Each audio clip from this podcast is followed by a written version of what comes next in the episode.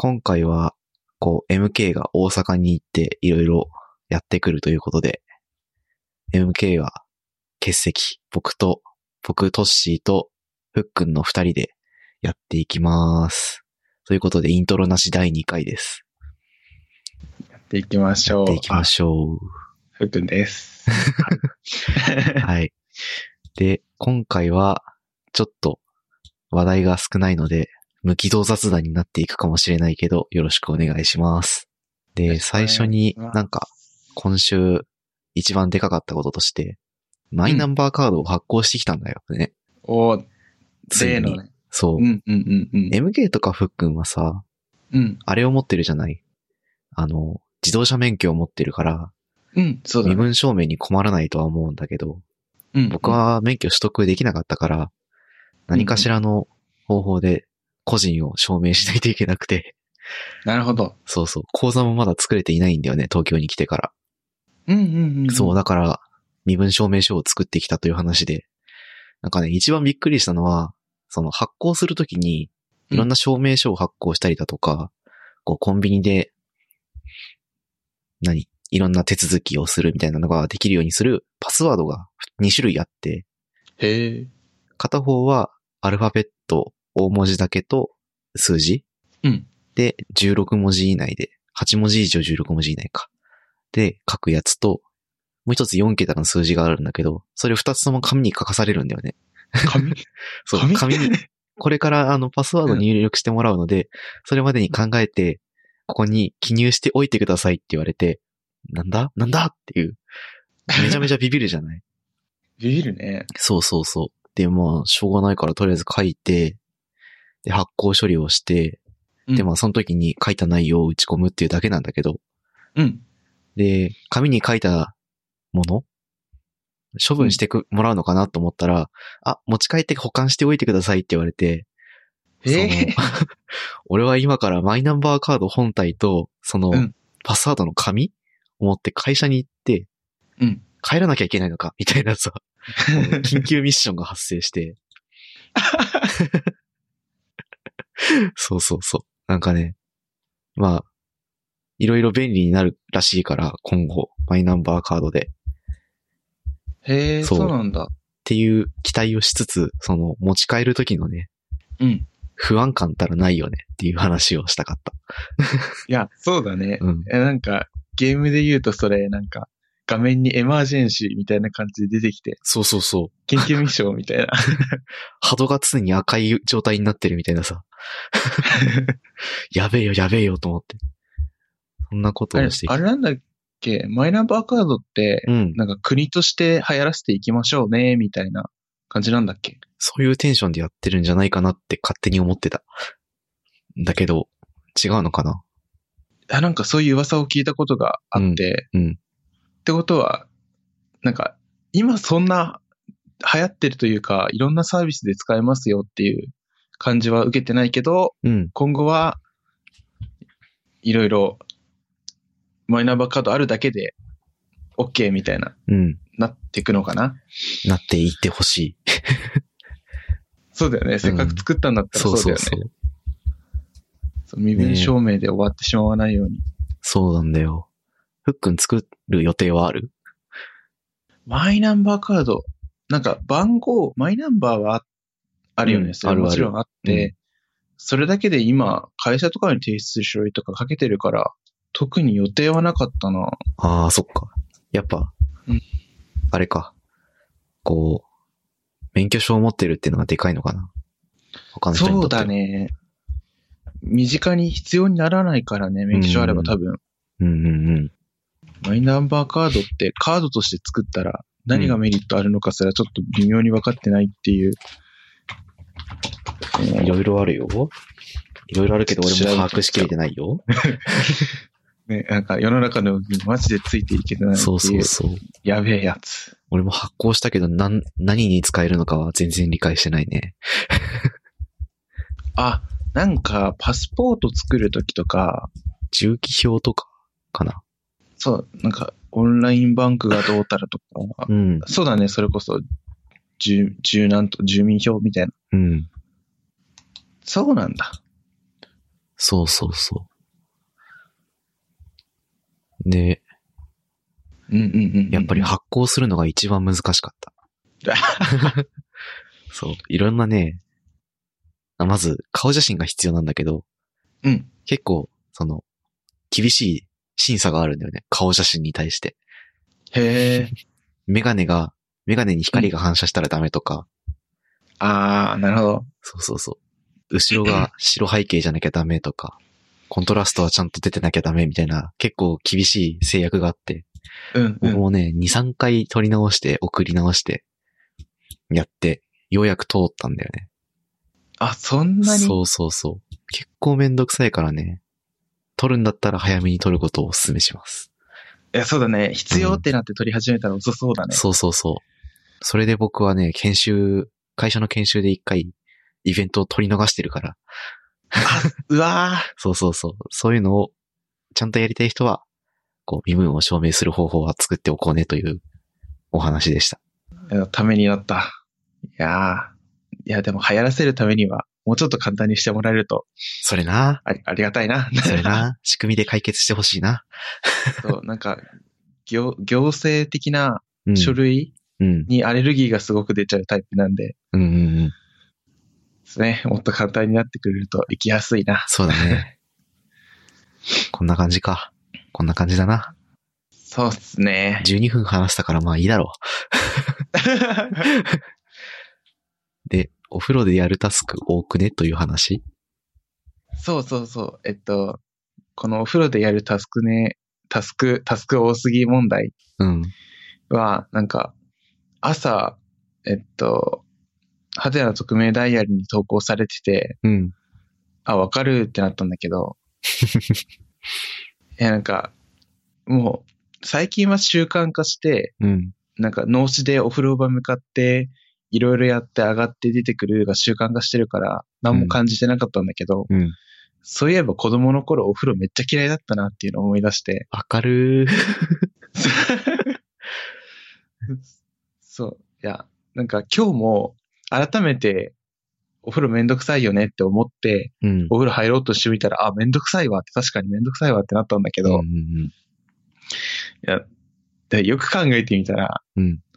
あの、なんか頭洗って、顔洗って、体洗って、うんで、まあ普通に流してお風呂入って、うん。うん。まあ他の女性だったらもっと多分やること多いんだろうなと思うんだけど、うんうん。で、なんやかんやって上がって、その後髪乾かせとか、そうね。そうお肌気にしだしたら化粧水乳液みたいな話も出てきたりとか、うんうんうん。それ、タスク多いなって思って。タスク多いよね。そお風呂入ってくるっていう一言にさ、何ステップの処理が必要なんだろうっていう気持ちになりなるような。う、そう。それなんだよな。めっちゃわかるな。で、もうこの話はね、いや、そうだよねって話すためだけに持ってきた。いや、本当にさ、会社とか、うんまあちょっとたまには遅くなるじゃないですか。そうだね。例えば8時半とかに帰ってきて、うんご飯食べて、一息ついて、で、時計見て、まあ9時半とか10時 ,10 時ぐらいだとしましょう。風呂入って、こう、いつもの工程をやりこなして、布団に着くまでにあと何分必要なんだろうって思うと、うん。このまま床で寝ちゃおうかなっていう気持ちを発生させてしまうよなって。いや、わかる、わかる、わかる、わかる。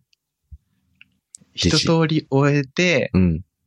さあ自分の時間ってするまでのね、そうそうそう。そうなんだよ。本のいさ、数ページ読みたいじゃないですか、やっぱ。読みたい？うん。そうそう。気になるブログ読みたいじゃないか。いや読みたい、読みたい。そうそうそう。お風呂に入ってるとさ、ながらでできないっていうのが一番辛いよね。そう、いや、それめっちゃわかるな、それ。そうそうそう。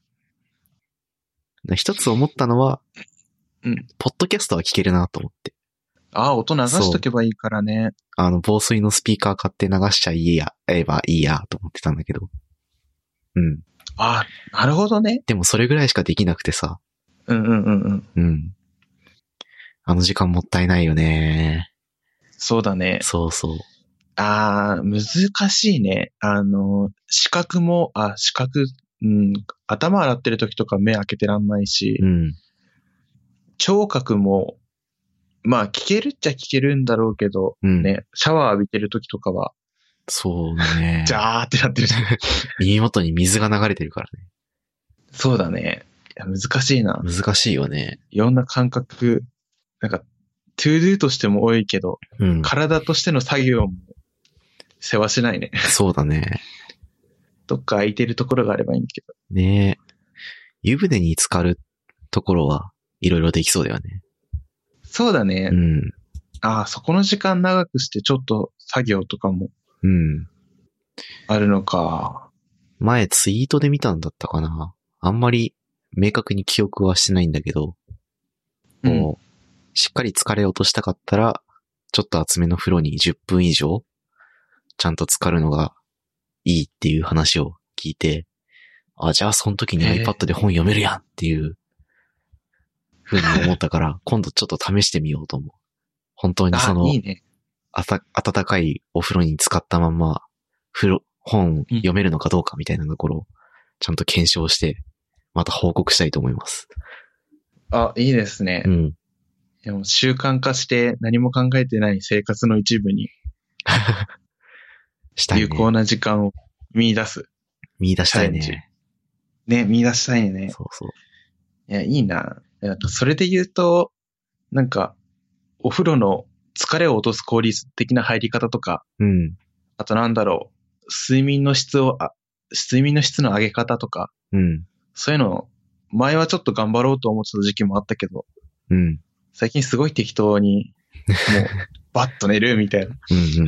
感じになっちゃってるから、そこも考え直したいなって今思った。そうね、そこね、ちゃん、ちゃんと、なんだろう。良くしていきたい。改善していきたい。ね。うん。なんか、いい枕を使うとか前調べてた時期あったんだけどな。やりたいですね。なんか、今、記憶の片隅に思いか、思い出したんだけど、なんだっけ、ハーバード式睡眠法だかなんだかっていう本があったような気がして、表紙だけしか知らないんだけど、うん。えっと、スタンフォード式最高の睡眠かな？スタンフォード式、強そうだな。で、なんか、その本の帯かなんかに、うん。ちらっと見たことあるんだけど、うん。あなたは本当には寝てないみたいな煽り文句が書いてあった気がする。お。確かにな。本当の意味で寝てるわけではないと思う。最近。確かに。そう、それにドキッとした記憶があって、うん今、片隅に思い出した。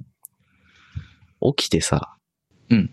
疲れた、疲れが抜けないなって思うとき、うんめちゃめちゃ多いんだよね、最近。うんうんうんうん。うーんっていう。どうやって直したらいいんだろうっていうのはあるから、これ買って読んでみたい。これ確かにな中身気になっちゃうなう。ん。顔、買います。お買い上げだ。お買い上げだ。買った。うわ、すごい。うわ、行動早いのめっちゃいいいいと思う、いいと思う。これね、いや、多分、そうなんだろうね。なんか書いてある内容的には、うん。なんか、睡眠の効率めっちゃ高めるようなことが書いてあるのかなとは思うんだけど。ちゃんと科学していきたいよな。いや、そうだね。うん。あ、それだったらなんか食事に対してもなんか科学できる要素ありそあ、それはめちゃめちゃあるね。特になんか、ね、仕事してたらさ、食べる時間まちまちだし、量もまちまちだし、栄養価もまちまちだからさ、どう。うしてもんんんいね、生活習慣病が怖いじゃないか。やめっちゃ怖い。そう、それをね、なんとか回避するいい方法ができればいいんだけどね、ちゃんと。いやね、なんかいろいろ食事に関しては、うん、なんか年々心配になってくるから、ちょっと食事に関する情報があれば、目に入れとくみたいな行動を取りがちなんだけど、うん、例えばなんか、む、昔からよく言われて有名なのは、朝糖分取っとけば頭に。糖質回るよね、とか。そう。なんそうか言いうちょい。ちょっとしたテクニックって、し、あ、あのー集めてきて実践しがちなんだけど、うん。でも効果ああんのかないのかちょっと分かってないから、そこら辺ちゃんと知っていきたいな。そうね。ねえ。自分の体を理解していきたいな。あ、今なんか、さっきの、うん。ハーバード式みたいな本、うん。食事にもあんのかなって思って調べてみたら、うん。なんかシリコンバレー式自分を変える最強の食事っていうのが出てきて、これ何でもあんだなって思った。〇〇式はよくあるよな。東大式ノートの取り方みたいなのも。あるね。まああれもその流れなんだろうけど。あるよな。うんうんうんうんうん。えー、なんか今ちょっと調べたら、朝、朝ごはんはうん。バターとコーヒーで十分だみたいなことバター書いてある。コーヒすげえ。えー。へえ。ー、科学してるんだろうね。何々式って歌ってるからには。でもなんか、ね。突き詰めていけばさ、これとこれで十分って言えるけどさ、うん。心の充足感はないじゃん。そこに。あ、そうだね。そうだね。それこそ、あのコンプ、完全栄養食コンプみたいなのっうんうて、んうん。十分な栄養は取れるけど、うん。ね、あの、カツ丼とか、なんていうか、牛丼とか、やっぱり、うめガツガツガツガツみたいな食事と比べるとね、そうそうそう。美味しいものをさ、食いたいじゃないか。やっぱ。うん。やっぱね、美味しいものを食べてうまいなって思うのはね、重要なんだよ。結構。いや、そうだよね。そうそこのストレスの解消というか、そう、栄養価だけじゃない、心の栄養的な something がちゃんとあるからさ。あるあるあるある。そう。そこら辺ね、突き詰めていきたいよな。いやそ、そう考えると、なんか、あれだね、絶対的にうん、人に定められるような食事法みたいなのはなくて、うん。なんか個人個人、その時の気分によって最適解がありそうだね。それそれ。全員に当てはまるこうっていうのはなさそう。それやそれ。そう。それやそれ。やっぱそうなんだなうん。それが一番、だな。ねね。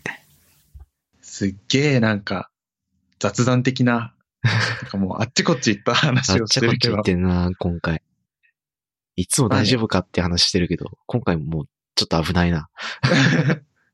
まあでもね、あれなんで、うん。あの、実は今日の僕の隠しコンセプトが、うんた、他愛のない話をするので、お、あの、前回のポッドキャストでね、うん確か、なんか、マツコと有吉の番組がうん。TVer っていうアプリで見れて、うん。で、そこでやってるような他愛のない話をしてもいいかもね、みたいな話をした記憶があって、うんうん。したした。そうそう、実はこのお風呂でやるタスク、大くね問題うん。は、なんか他愛のない話っぽいやんっていうのでお昼見つけて、うん。そう。で、あの、他愛のない話って結構自分的には見つけるのむずーと思ってて、うん。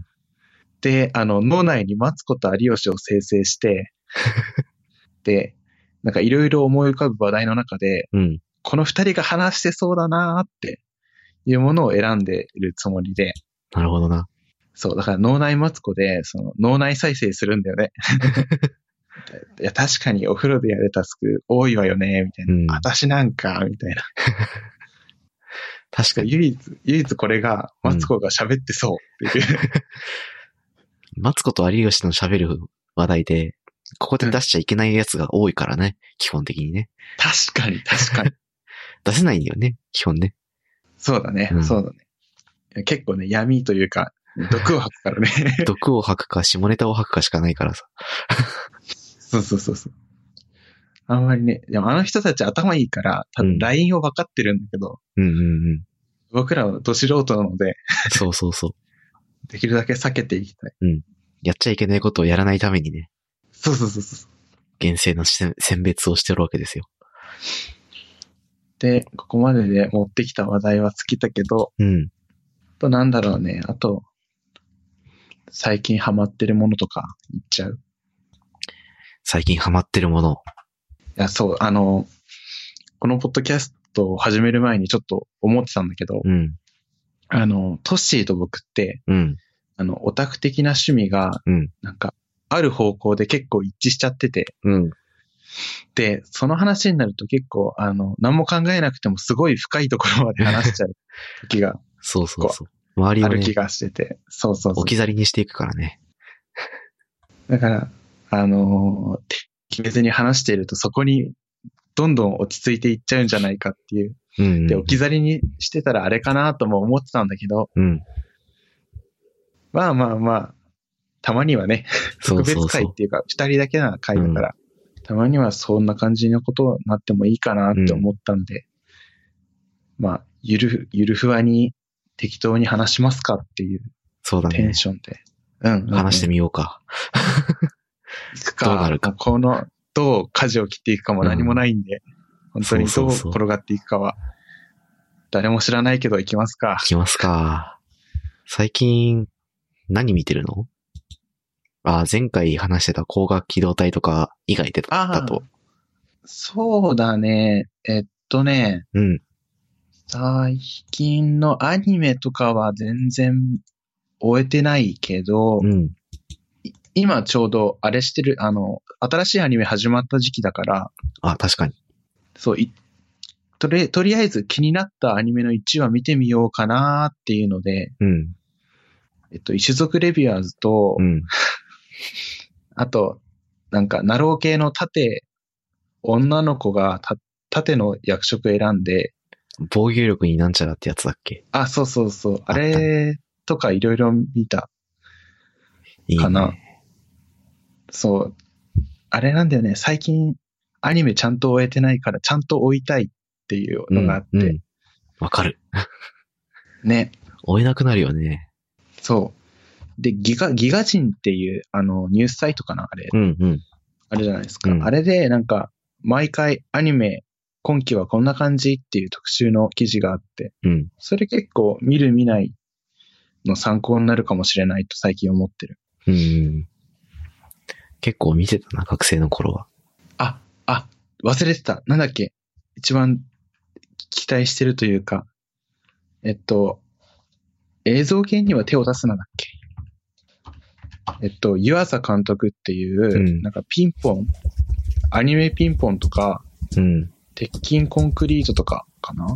の監督で、うん。めっちゃ絵動く監督がいるんですけど、うんうんうん。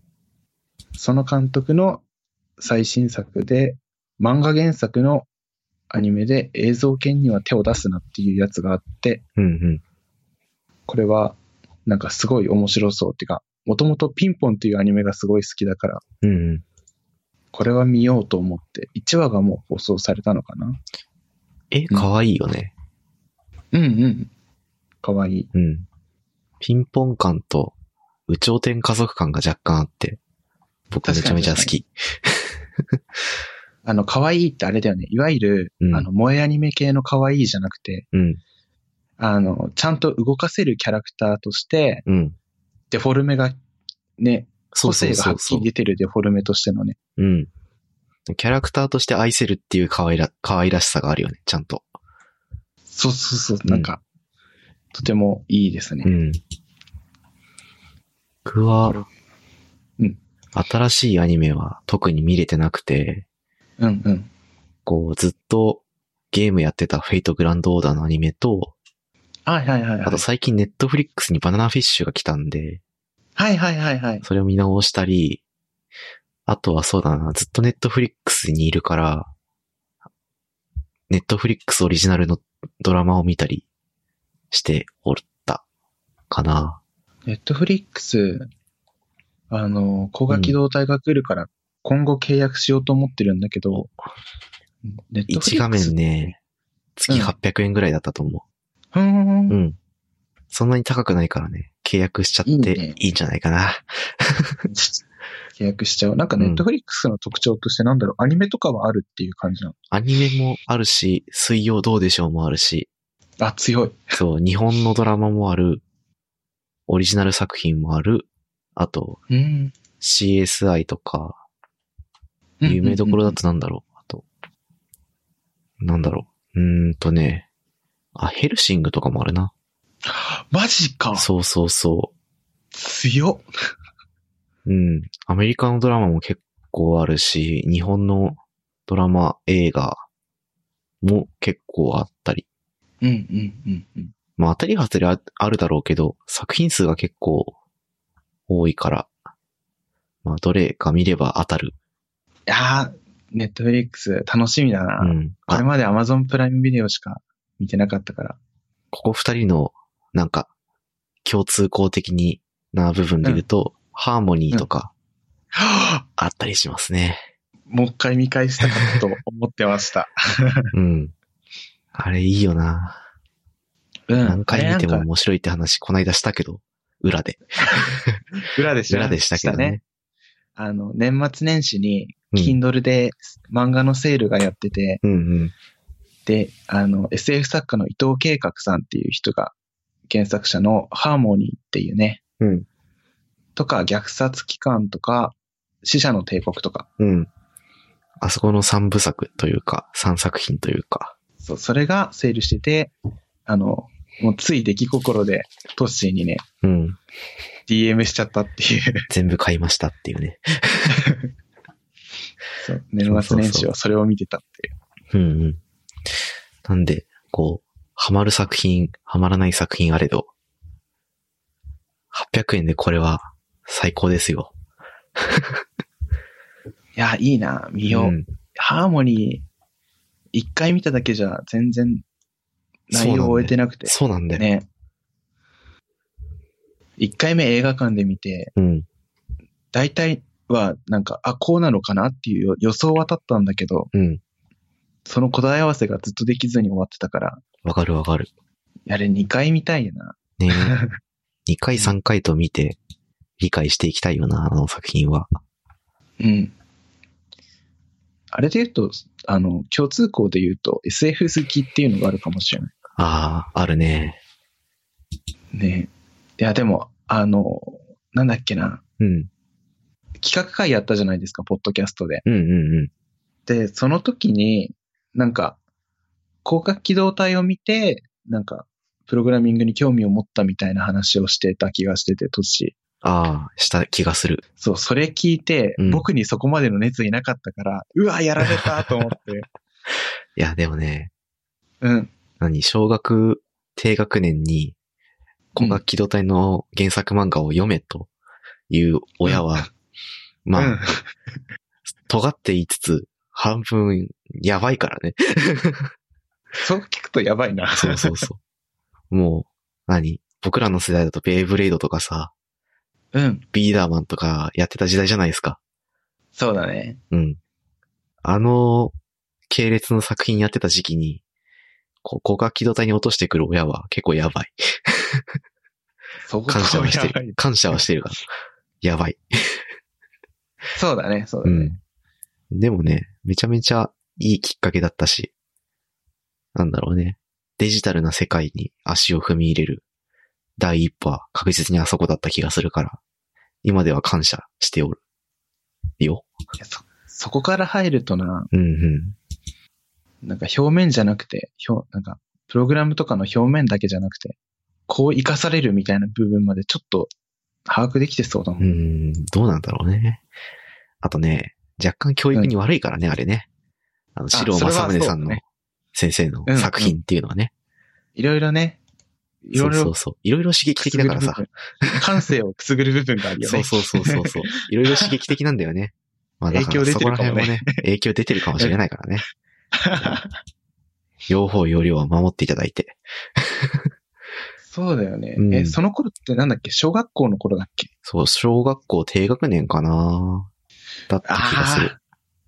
いや、僕、まさにコロコロコミックとかだな、その頃は。うんうんうん。そうそう、まさにそのうんタイミングだったよ。すごい。いや、なんか、その頃なんて、もう、見た目でもうかかっこよくて、うん。なんか一発でかっこいいって分かって必殺技叫んで殴ればいいみたいな。うん。そうそうそうね、あのーなんだっけ。なんかビーダマンとか、うん。なんか爆眼レーサーとか、なんか爆眼？懐かしいな。うんうんうん。あと弾丸レーサーとか、トレジャーガウストとかなんかいろいろやってたな。やってたけどね。ああいうのもね、子供ながらに好きだったけど、うんうん。やっぱ広角機動隊のあの世界観から、ブラックマジシャンっていう別なし正宗先生の作品とかに入っていったり、はいはいはいはい。あとなんだろうね。ま、白正宗先生、いろいろ漫画書いてるもんね。うん。最近だとなんだっけ？えー、っと、あの、あの漫画なんで、なんて言ったっけ？ええー、っとねど、名前が出てこないんだよね。あ、広角のパンドラ？ー、あ、ってやつとかもやアニメ化してたやつだ。うん。書かれてるし、有名どころだとアップルシードとかね。うんうんうん。で、こう、あんまり名前が出てこないんだけど、戦術こう超広角オリオンとか、そういう、それ知らなかった。そういう、こう、ディープなところも書いていたり、あんまり知られてないような作品とかもね、結構あったりするから、うんうんうんうん。読んでみると面白い。でね、アマゾンでね、白正宗先生検索しちゃいけないんだよね。やっぱ。ほう。うん。まあ、検索したい方は検索してもいいと思うんだけど、まあ、後悔はしないように。あ、な、今調べて分かった。そうそう。そうそう。あの、クール信、き教信者さんとか、うん。あそこら辺と同じ系列で、うんうん。一般漫画書きつつ、こう、成人コミックも書くっていう先生だから、どうしてもね、うん検索結果にノイズが混じったりするんだけど、そこは自己責任ということで、そうだね。うん両方容量守りま両しょう。方容量守ろうっていうことでね。ふっくんはさ、うん。どこで SF に興味を持ったの？どこだったかな？あれは、僕は中学校とかかな中学校とかで深夜アニメ見始めて、うん。で、最初はその時やってるアニメだけだったんだよね。ね。なんかその時再放送かなんかで、えーっと、化け物語やってたのかなああ、はいはい。で、がっつりそこでハマってしまって、うん。うんうんうん。でそれからいろんな作品を、えっと、ゲオで DVD 借りてきてみたりとかうんうん。してて、で、その時に広角機動隊に出会って、ほうほう。その時同じ、なんか、その時なんだよな、なんか、えっと、ブラックラグーンもそうだし、うんうん。あと、ヨルムンガンドとかも、はいはい。その頃に出会って、あれなんかもう深夜アニメの魅力をギュッと詰め込んだというか、そうだね。ゴールデンじゃあれ出せないからね。そうだね。そうかそうそう。ハードなガンアクションものっていうのかな。うんうん。SF とともになんかガンアクションにもハマって、うん。いやなんか中二心というかね、うまくマッチしちゃって、うん。どっぷりハマっていったかな。SF の入り口としてさ、うん。広角機動隊が共通してるのって結構うん珍しいのかなと思った。はいはいはいはい、うんはい。なんか他の人はガンダムだったりとか、ああ。なんだろう。あとは、もう、コアな人は、ヤマ、宇宙戦艦ヤマトとか、エヴァンゲリオンと、エヴァンゲリオンはそうでもないか。39とか、なんかそういう昔の作品を見て、あれって思ったりとか、うんなでしこ見たとか、まあ、そういうのがある中で、広角機動隊が共通してるのって結構、お、ええやんって思うよね。そうだね。なんかシンパシーを。そうそうそう。なんだろう、シリーズが長かったのが良かったのかななんか。ああ、そうね。まあ、あれはいいくらでも話つなげられるからね。ドラえもんと一緒なんだよね。まあね、あの世界観っていうのを作っちゃったらね、うんうんうん。どんどん、そう。あの箱と、その草薙元子っていう偶像さえできれば、うん。あとは SF という魔術によっていくらでも草薙元子は生き続けられるからさ。そうだね。そうそうそあ、あと自分がハマったのはあれかもしれないな。あの、中学校の時の自分って、なんか、あの、いろん、いろいろ疑問を持ち始めていて、世間のご都合主義に対して。う。うんうんうん。あの、なんかこここ、え、それはうまくいきすぎでしょうっていう、うんうんうん。し思春期ならではの疑り深さを持っていて、うんでも、なんか、いさっき言ったような高架機動隊とかブラックラグーンとかユルムンガンドは、まあ、ご都合主義もあるんだけど、うん。それを納得させるような、なんか技術的な背景が、うんうんうんてか、納得できるだけの情報量がそこにはあって、うん。もう、それで、なんか他の作品とは、なんか、すごい差ができたというか、うん。なんか、いちいちシーンに疑いがないから、入り込みやすかった気はするかな。まあね、SF って、うんまあ、どこまでも説明的なものとさ、うん。一切説明しない二パターンあるじゃない。うん、うん。まあ、高架機動隊は、どっちなんだろうね。あんまり説明しないよね。そうだね。うん。なんかま、あ絵とかで見せてくる感じがすごい。うん。絵と現象と、うんそれによって起こる後ろのお話の展開っていうかさ、うん、うん、うん。うんそれでいろいろ理解させていくというか、理解してしまうというか、うん、うん。あの作り込みと展開のさせ方はやっぱり、四郎先生さすがだなっていうふうに思うんだよな。そうだね。うん。あれは練ってないとできないもんね。そうそうそう。あとは、なんだろうね。SF なのかわかんないけど、SF か。うん SF でさ、最近やってたドクターストーンとかも結構いいよね。あああ、れは、見てた見てた。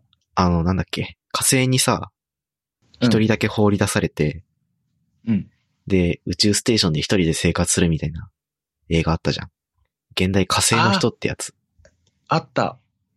あれに近いよね。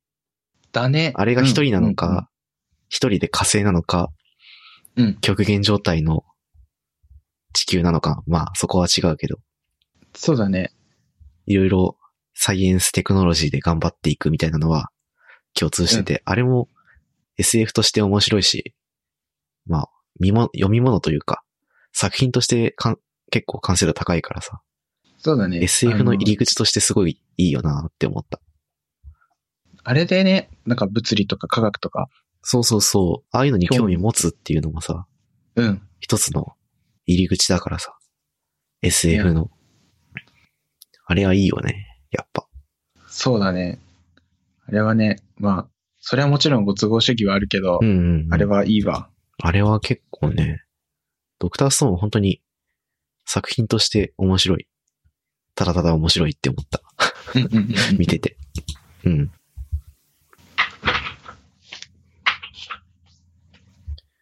あとはなんだろうね。VTuber の話する？お、殿下の放送。?SN、SF の話しといて。繋がらんわけではないよ、話は。まあそうだよね。そうそうそうもう SF の延長線上というか、うん。もはや。そう。なんか、身体からの開放的な世界観を見る入り口というかね。そう、そう今流行ってる、そのうんバーチャル YouTuber ブームを、なんか突き詰めていくと、やっぱり、うん。あの、概念を突き詰めると、やっぱり肉体からの開放的なテーマがあるね。出てくるわけですね。うんうんうんあの、講義というか、正確な意味でのシンギュラリティ的な話をうん。する、まあいい題材だよね、あれは。そうだねう。ん。なんか、で、これか、うん。どっかの VTuber 事業やってる会社のうん。代表の方が、ずっとシンギュラリティ、シンギュラリティってうん言ってて、こう、全人類アバター化みたいな話とかをうん。ずっと話してる方がいて、あ、この人、結構、良い、面白そう、面白いこと考えてそうだなっていうのはね、こう、常にうん思ったり、思わなかったり。そうだね。そうそうそう。なんだっけ、シンギュラリティってさ、うん。あれだよね。あの、人類の知能をを計算機がん追い越すみたいな話ではなくて、うん。なんだっけ、物理的なものと、デジタルというか、電気的な、信号的なものと、うん。そこの境目がなくなって、なのか、なんだったのか。僕も詳しく定義を覚えているわけではないから、うん各自突っ込んでほしいんだけど、その、差異がなくなるっていうのが一番多分でかいところで、その一つとして知の知性がある、みたいなのがあった気がするんだよね。うんうんうんうん。そうそうそう。なんだっけ、ちゃんと、ちゃんと調べよ あ、ちょっと、じゃあ、トッシーがちゃんと調べてる間に、なんか僕が前聞いたような話を、う。うん。確かだけど、うんシンギュラリティって、えーっと、ムーアの法則が、なんか崩壊うん。して、ムーアの法則ってなんか、なんだっけな、期間忘れたけど、2年半、あ8ヶ月 ?1 年8ヶ月かなんかで、えーっと、あ、もう完璧忘れた。えっと、今回要は、安くなるんだよね。あの、IC チップっていうか。そうそう。あの、集積度が上がるっていうやつだよね。そうだね。そうだね。そうそうそう。で、安くなってって、ただ、もう、集積度そこに詰められないよ、みたいな時が来て、うん、うん。で、いろいろあって、ふわっとしてるけど、いろいろあって、で、なんか今シミュレートできる、猫の脳みそはもうシミュレートできるみたいな話があって、うん。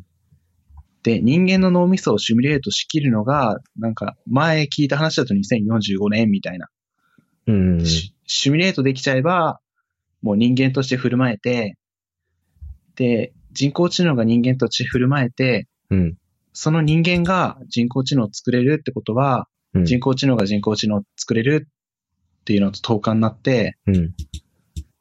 でそこから、えっと、人工知能がちょっと上の人工知能を作れるってなったら、もうブレイクスルーというか、うん。際限ないスピードで発展していくよね、みたいな、ロマンを聞いた気がする。あれか。えーっと、テクノロジーが進化していって、こう、生命そのものと、そのものが、こう、テクノロジーの基盤というか、うん。テクノロジー自体にどんどんどんどん統合されていったり。する段階のことを言っていた気がする。うんうんう。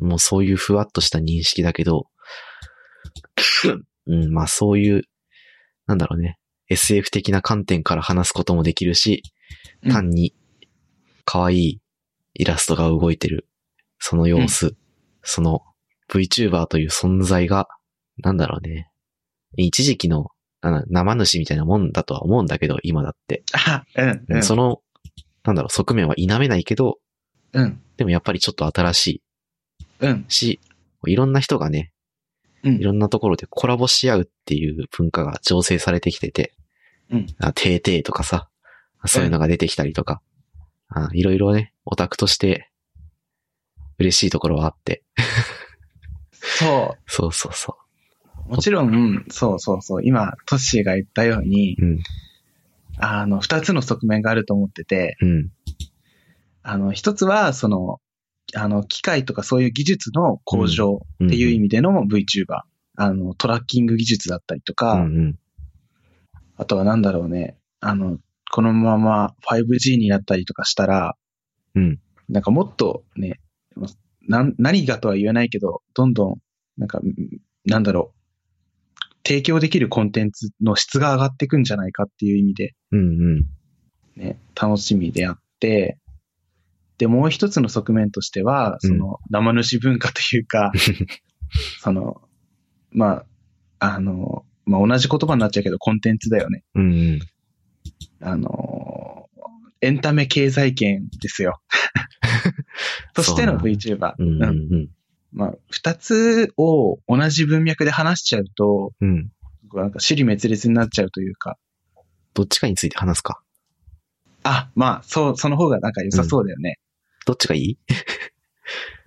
僕はね、うん。今、い、脳死で話せるのはエンタメの方だね。ああ、じゃあエンタメについて話すか。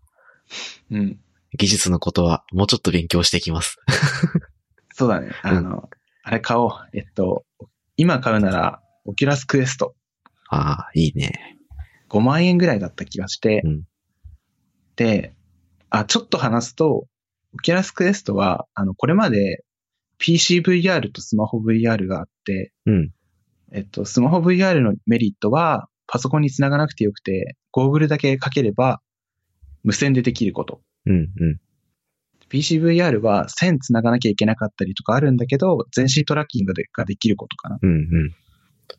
あとは、あの、メモリとかゲームに、あの、パソコンに依存するから、そうね。計算機資源が結構そう。あの、難しいよね。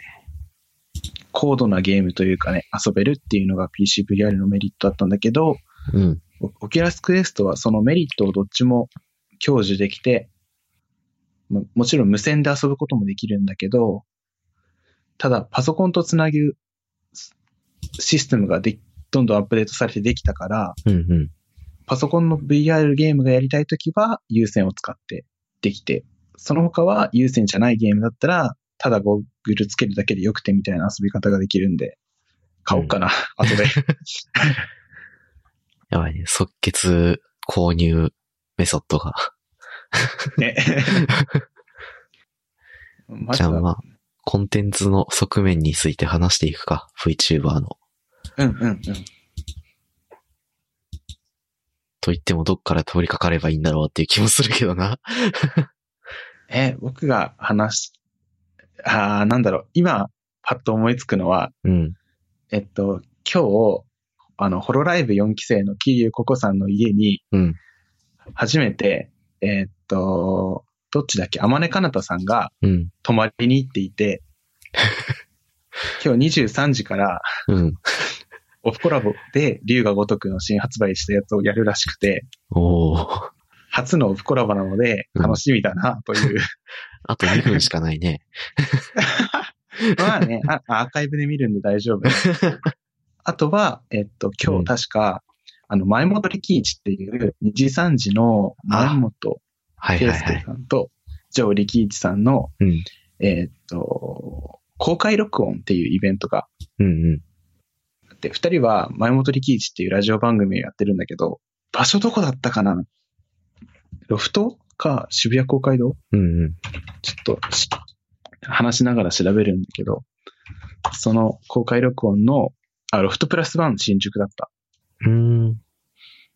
で、それがニコニコ生放送で様子を見れるから、後で見ようっていうの。ね。なんか、こんな感じで、ね、二次三次とホロライブが二強で。エンタメとして強くて、うん。うん。そうね。その他の事務所も追ってたりとか、個人税も追ってたりとかすると時間なくなるよねっていう話がうん、無限に解けるね。ね。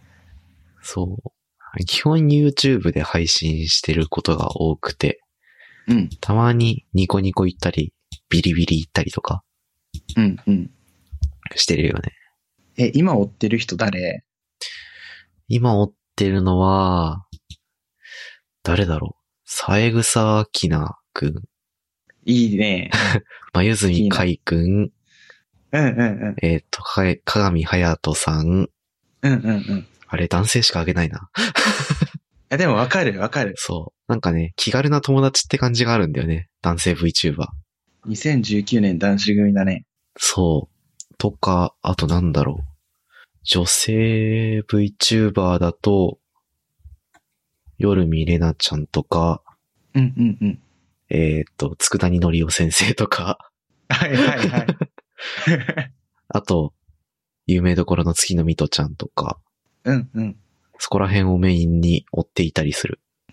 なんか、そういう人たちって、あの、なんか悪口を言われるときに、なんか、もうニコニ、ニコニコの生主みたいなもんでしょって言われるけど、うん。なんか、それは半分正しくて、なんか、配信者としてね、そうそうそ配信者文化の上での、いや、それこそニコニコ生主ってさ、う。うん。ニコニコ生主っていうのが源流なんじゃなくてさ、うん。なんかツイッチとかでも配信者としての職業は昔からあったわけで、あったね。確かにあった。そう。その文脈の上での配信者っていう意味だったら、うん。ね配信者だよって、生主みたいなもんだよって言えるっていうか、なんかエンタメの性質としてはあんまり変わってなくて。うん。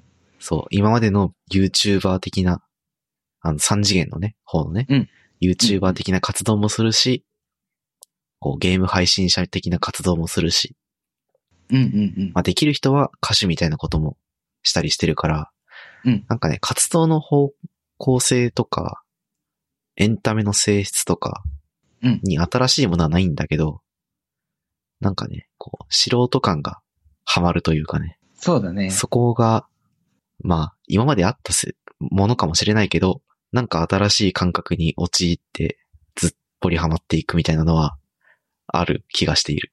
いや、これはめたい話になるけど、うん。魅力の一つとして、うん一枚側を被ってるじゃないですか。うんうんうん。で、それによって得られるメリットってやっぱり匿名性だったりとかさ、うんうん。あの、あとはもう、僕が一番好きなのが側を被ることによって、うん。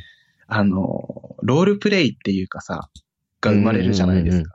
生まれますねで。、それも、そのロールプレイを分かった上で視聴者としてコメントとかうん。うん。リプとかするんだけど、うんそれって、あの、大人の全力のごっこ遊びなわけで、うんうんうん。僕はその空間が大好きでたまらないんだよね。わかる。めちゃめちゃゃ。わかるよ、それ。いや、なんかね、言うたらさ、前世バレみたいな、うん、うん、うん。魂バレみたいなのがさ、まあ頻繁にあったり、まあちょっと検索すれば出てきたりするじゃん。そうだね。VTuber の名前、前世みたいな検索ワードで出てやったら、まあいかがでしたか系の記事がたくさん出てきたりするわけじゃない。ね、めいかがでしたかメソッド。そうそうそう。うんうんなんかそういう情報が溢れているにもかかわらず、その人のことをずっと好きでいたりとか、うん。こう配信見に行ったら、こう、なんだろう、その全力のごっこ遊びっていうのに乗っかって、こう、楽しめるっていうさ、うんそこの、なんだろう、お互いのマインドというか、うんそこはちょっと新しいよね。その、一枚、モデル、まあ、ライブ 2D なのか、3D なのかわからないけど、モデルを挟むことによって、うん生まれるその全力のごっこ遊びっぽいものが、うんちょっと新しい要素ではあるよな。そう。あの、視聴者を見ることによって、コミットメントできるんだよね。うんうんそこの空間に。そうそうそう。コメント拾うっていう、その、なんだろう、うんやりとりはあったものの、うんそれがよ、よりなんか、密になったというか、近くなったというか、うんうんうん。こう、VTuber っていう、本人との触れ合いはないにもかかわらず、うんそのキャラクターというか、その VTuber 本人との接し、接する距離は近くなっているというかさ、うんうんうんうんうん。なんだろう、うまく言語化できないけど、精神的な距離は近くなった気を、気がするんだよな。ね、そうそう。うんああ、あれなんだよね。あの、なんだろう。人間ってさ、うん、その物事に対してコミットメントしたら、うん、あの、当事者意識が生まれるじゃないですか。生まれますな。うん、少なからず。うん、うん。で、これまでの配信者は、なんか、なんだろう、コメントしたりとか、同じゲームで、オンラインでマッチングしたりとかして、なんか、コミットメントして当事者意識って感じだったんだけど、うん、うん。あの、側被ってることによるごっこ遊びによって、見てるだけでね、うん、うん、うん。コミットメントして当事者意識っていう流れが生まれるのかなと。あるね。それはあるね。この、あの、なんだろうね、界隈に入らないとわからない熱量、でも入ったら抜けられなくなっちゃうほどハマる熱量って、うん。うまいことね、活かしてどんどん発展していってほしいなと。そうだね。言うて僕だって、去年の6月ぐらいかなから、うんふっくんがゴールデンウィークにうちに遊びに来たタイミングで、もう沼に突き落とされて、まあそっから追ってるっていう、そうなんだろう、追ってる期間短いにもかかわらず、ここまでハマれるっていうところも、まあ一つ、魅力だよね。ね。うん。そう元気になってしまった。あ感謝してるんやで。話せる仲間をね、作りたくて作りたくて。必死だったからね。実際超、QOL 上がってるしな。うん。QOL 上がってるといえば、その、なんか、毎なんかまた同じ人の話なんだけど、ホロライブ4期生の桐生ココさんっていう人が、うん。あの、平日の朝6時から20分間ぐらい、朝ココライブっていう配信をやられてて、うん。でこれまでの VTuber の朝配信って、おはようってって、たわいもないことも話すみたいな感じだったんだけど、あの、もう完全にニュース番組って割り切って、でも、その時ホロライブにあった、その、同期とのやりとりとか、うん。マネージャーとのやりとりとか、社長とのやりとりを、うん。秘宝とか、なんかいろいろや、なんかなんだろうね、うんネタにして、全力でネタにして、全力で界隈に喧嘩を売って、うん。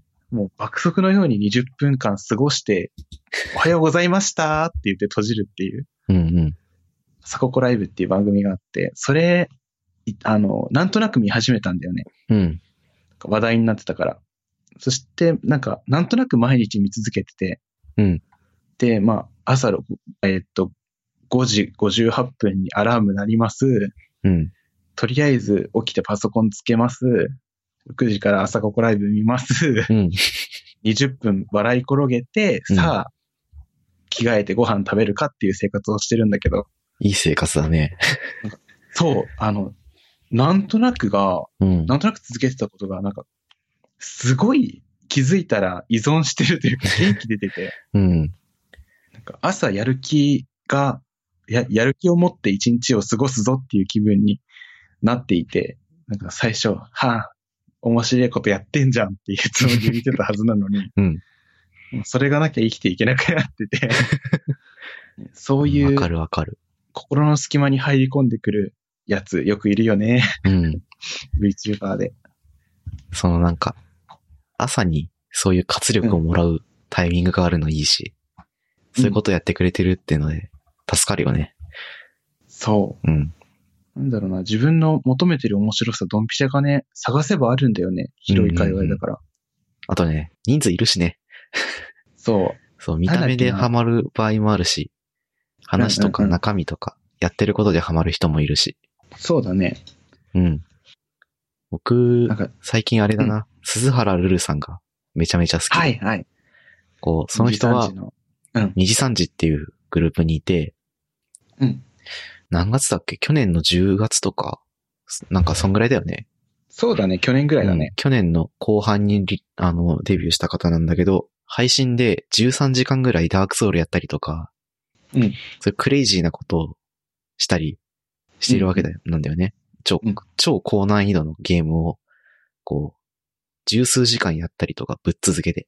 うんで、その後2回行動って言ってまた配信するみたいなこともやったりするぐらいお化けなんだけど、なんかそのその人のね、配信見てるとね、やっぱ脳筋プレイっていうのもあるんだけど、その、ハマるよね。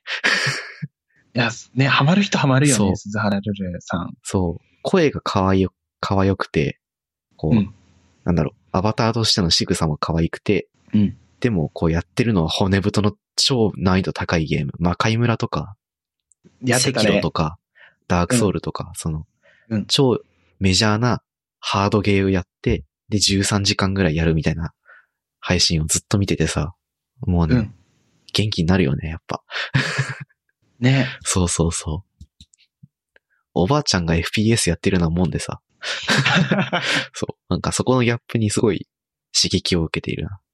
とか、うんうんうんいろんな特徴の人がいるから、見たことない人は見てほしいな、と思う。うん。もう何が好きで、どこから手出してはいいかわかんないけど、自分の傾向としてはこういうの好きだよっていうのを言ってくれれば、差し捨てするから。この人が コーディネーター。そうそうそう。うんうん。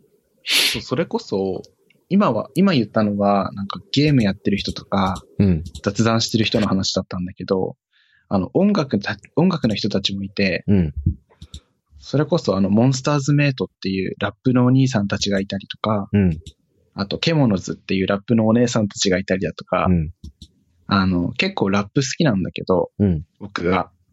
で、えっと、モンスターズメイトっていう人たちのラップを聞いて、モンスターズメイトたちを見始めて、そしたらモンスターズメイトさんたちは、その雑談配信をしてて昨日、うん。で、なんか自分の音楽の源流について語ってて、うん。うん。でなんかそれこそオレンジレンジとか、リップスライムとか、うん。あ、世代ドンピシャかもしれない懐かしいね。そうそうそう。で、そんな人たちが、なんか、ラップやってるん、ラップやってても、なんだろう、CD 出したりとか、うん。メジャーデビューしたりだとか、うん。なんか、あとは、そういう音楽やっている人たちの話を聞くと、うん。なんかヒップホップの、あの、進化の歴史っていうのかな、なんかう、ん。この流派があって、この人たちが出てきて、うん。その人たちをリスペリスペクトして、この人たちが出てきて、みたいな話を聞けて、おー、エモいね。そう、造形が深くなれるっていう。うん、うん、うん。そういう意味でね、あの、どんな趣味にも適、なんか、ま、マッチする人たちがいるなって昨日改めて思ったな。うーん。うん。音楽系、そうね、ラップやってる人もいるし、あとなんだろう。単純に歌を、オリジナル曲を作ったり、カバーをやったりしてる人もいたり。なんか、そこら辺も結構多様だよな。あとね、あの、僕最近見始めてるニッチなジャンルとしては、行動経経済学を扱ってる人がいて、行動経済学。なるほどえっ。と、バーチャル YouTuber の千里さんっていう人がいて、うん。えっと、なんか講義の動画をよく上げてるんだけど、うん。えっとね、あの、どんどん方向転換してきて、うん。あの、バーチャル YouTuber 界で起こったことに関して、うん視聴者としてはどういう心理状況が働いて、うん。うんこの人が伸びたとか、うん。うん。うん。うん。例えば一例を挙げると、あの、二次三次のエクスアルビオくんいるじゃないですか。はいはい。で、エクスアルビオは、あの、短期間で10万人突破したんだよね、登録者数。うん。で、なんでエクスアルビオがそんなに短期間で伸びたのかっていうのを、うん。行動経済学をベースに、あの、解説するっていう。へえ、そういうことやってる人いるんだ。そう。で、ね、なんか、あとは、アルス・アルマルさんは、うん。なんで、あの、見たら癒されるのかっていうのとか、うんうんうん。それをマジで納得できる内容で話してて、なるほどなって。それでなんかもう心理学とか行動経済学とか、うん。なんか興味がすごい出てきて、アカデミックというかね、なんかそういう分野にも当てはまるぞっていうのを言いたい。そうね。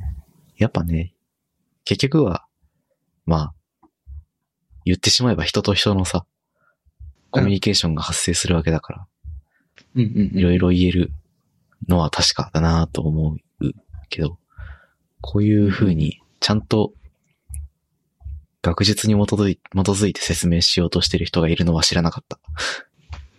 うん。ね、ハマればハマるほどね。うん、うん、うん。あ、出た。えっと、バーチャルエコノミストのセンリーさんだね。普通に数の線に、えーっと、草冠に利得の利ね。そうそうそうそうそう、うんうんうん。上がってる動画を見てみると、うん。それこそさっき言った、えーっと、なぜ XR 秒はソロ配信で同説3.5万人を達成できたのかとか、うんうん。えっとアルス・アルマルの顔のデカさについての行動経済学的考察とか、うん。とかなんだろうね。最近見たので面白かったのは、あの、マシュマロのメリット、デメリットとかかな。あー、マシュマロね。ねまあ、メリット、デメリットありますわな。あれ、あるね。まあ、いろいろあるよね。うん。うん。確かに。そういうのを説明しようと思えば確かに説明できるしね。うんうんうん。うん。あとは、あの、好きな VTuber がバズると気持ちが冷めてしまう現象を解説。とか。なるほど。そう、あの、バーチャル YouTuber を追ってるものに対してのあるあるをね、うんうんなぜかっていうのをぶつけてくる、うん。うんうん。非常に面白い方。なるほどなそう。この方は個人税かな。うんうん。うんうんうん。個人税で動画税だね。うんうんうん。今出てきたタームとして個人税というものがありますが。そこも、そうそうそうまあ、企業のタレントとして活動している VTuber さんと、うん。個々人の、まあ、責任の範囲で、や、あの、活動されてる、まあ VTuber、まあ、配信者的な、うん。活動をしている VTuber っていう二パターンがいて、今の、その、いろんな人の分析をしているような方は、その個人のせん責任に基づいた活動をされている方です。うんうんうん資本主義によらない方ですね。うん。そうだね。うん。だね。僕がバズる YouTuber になるって言ってうん、機材揃えて始めたら、うん。個人税で、うん。僕も二次三次になるって言って、うん。二次三次っていう事務所とか、ホロライブっていう事務所とか、そういう芸能事務所に、のオーディションを受けて入ると、うん企業税になるとかね。あれかな？うん。あれ、あの、企業税と個人税の大きな違い、何かあったりする？こう、ふっくんが見てきて、その、違いみたいなところは何か意識したことはある？あー、うーんとね、うん。き企業税の方がモチベーション保つの大変なんじゃないかなって、毎回のように思ってて。ああ、なるほど。なるほど、なるほど。っていうのも、うんえっと、個人税のポンポコとピーナッツくんっていううん、うん、人たちがいて、うん、その人たちは、あの、生放送、動画税なんだよね、普段。うん、うん、なんだけど、時々生放送をすることがあって、うん、生放送でよくまあ、慣れてないから出現をしてしまうんだよね。うん、うあん、の、メーカー名、実名を出して、ちょっとディスっちゃったりとか。うんあ、失礼しましたとか言ってすぐごまかすんだけど。うんで、それで、ああ、これ企業なら怒られてるんだろうなーってコメントするんだよ、本人たちは。うん、うん、で、ここれでいちいち怒られてたら、もう配信できないわ。もうメンタル弱々だからっていうことを言ってたことがあって。うん、うん、うん。そういうので、いちいち注意されて、そういうのが苦手な人だったら、企業でコンプライアンス守ってみたいなのがめっちゃ難しそうだなと思ったりとか。ああ、なるほどな。うんうんうん。うん、うん。縛りがある分自分の好きなようにはできないっていう意味で。ね。まあ、なんか、例えば、なんだろうね。飲酒配信をして、こう、何時間も切らずに、繋いだまんまになっちゃったみたいな事件が実際にあったりしたし、それによって炎上して、こう、母体の方の企業にいろいろ迷惑がかかって、うん運営していくことが難しくなるみたいなことになると、そのうん、会社だけじゃなくて、他のタレントさんにも迷惑かかるとかね。うんうんうん。やっぱ、社会人としての側面が効いてくるから、いろいろ大変なことはありそうだね、確かに。ね。うん。逆に個人税だと、うん。まあ叩かれるだけだから、そうだね。うん。まあ住所を晒し上げられたりはするのかもしらんけど、そこら辺はある程度自由にできるのかもね。そう、まあ、一長一短だよね。ねえ。確かにね。あの、マネージャーとかのサポートを受けたりとかね。うん、うん、うん。それこそサムネだったりとか概要欄の説明だったりとかゲームの許可だったりとか、うん、うん。個人でやると途方もなくなるけど、うん、うん。事務所に所属してるとやってくれたりとか。やりやすくなったりするもんね。ねえ、うん。超一旦だな。個人税すげえなってなるけどね、毎回。そうだね。うん。本当に僕も個人税何人か見てるけど、うん。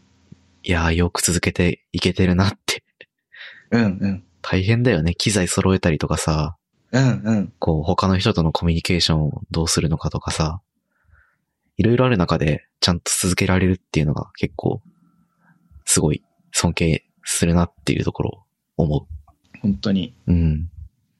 ただ、あのーき、面白さはうん。企業と個人って、うんその、差というか土俵は同じだから、うんどっちにも面白い人がいて、うん。うん。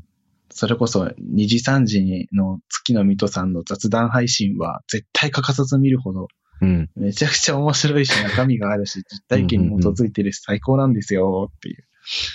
最高なんだ。うん最高なんだよな。そもうこればっかりは実際に見ていただくしかないっていうね。う。そうだね。うん。あ普段ロム線の僕もコメントせずにいられなくなっちゃうもん。あとコメント拾われると超嬉しいよな。面白い、嬉しい。うん。も そうそう今、今さ、う。うん。あの話ぶった切っちゃうけど、時間、時計見てビビってるんだけど、うん1時間以上話してるね。やっちゃった。やっちゃった。まあね、半分知ってた。うん。半分ぐらい分かってた。ね。分かってた。知ってた。超楽しい。うんじゃあ、こんぐらいにしますか？今回は。しますか。また二人で話すことがあって覚えていたら、そのテクニカルな方、ね VTuber を支える技術的なことをちゃんと勉強して、二人で話したりしてみたいね。したいね、そこもね。うん。それじゃあアウトロど、っち言おうか。アウトロはどうしよう。前回僕いたからフックンにお願いしたいな。はい、了解です。では、えー、ゆるふわポッドキャストを聞いていただきありがとうございました。番組に関するご意見ご感想は、ツイッターハッシュタグ、シャープゆる28までお願いします。今回のエピソードで扱った話題やリンクは、https コロンスラッシュスラッシュゆる 28.com スラッシュ17にあります。では、第17回、ふっくんとトッシーでした。ありがとうございました。ありがとうございました。And now, a short commercial break.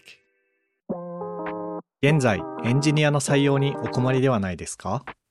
候補者とのマッチ率を高めたい辞退率を下げたいという課題がある場合ポッドキャストの活用がおすすめです音声だからこそ伝えられる深い情報で候補者の興味関心を高めることができます株式会社ピトパでは企業の採用広報に役立つポッドキャスト作りをサポートしています気になる方はカタカナでピトパと検索し X またはホームページのお問い合わせよりご連絡ください。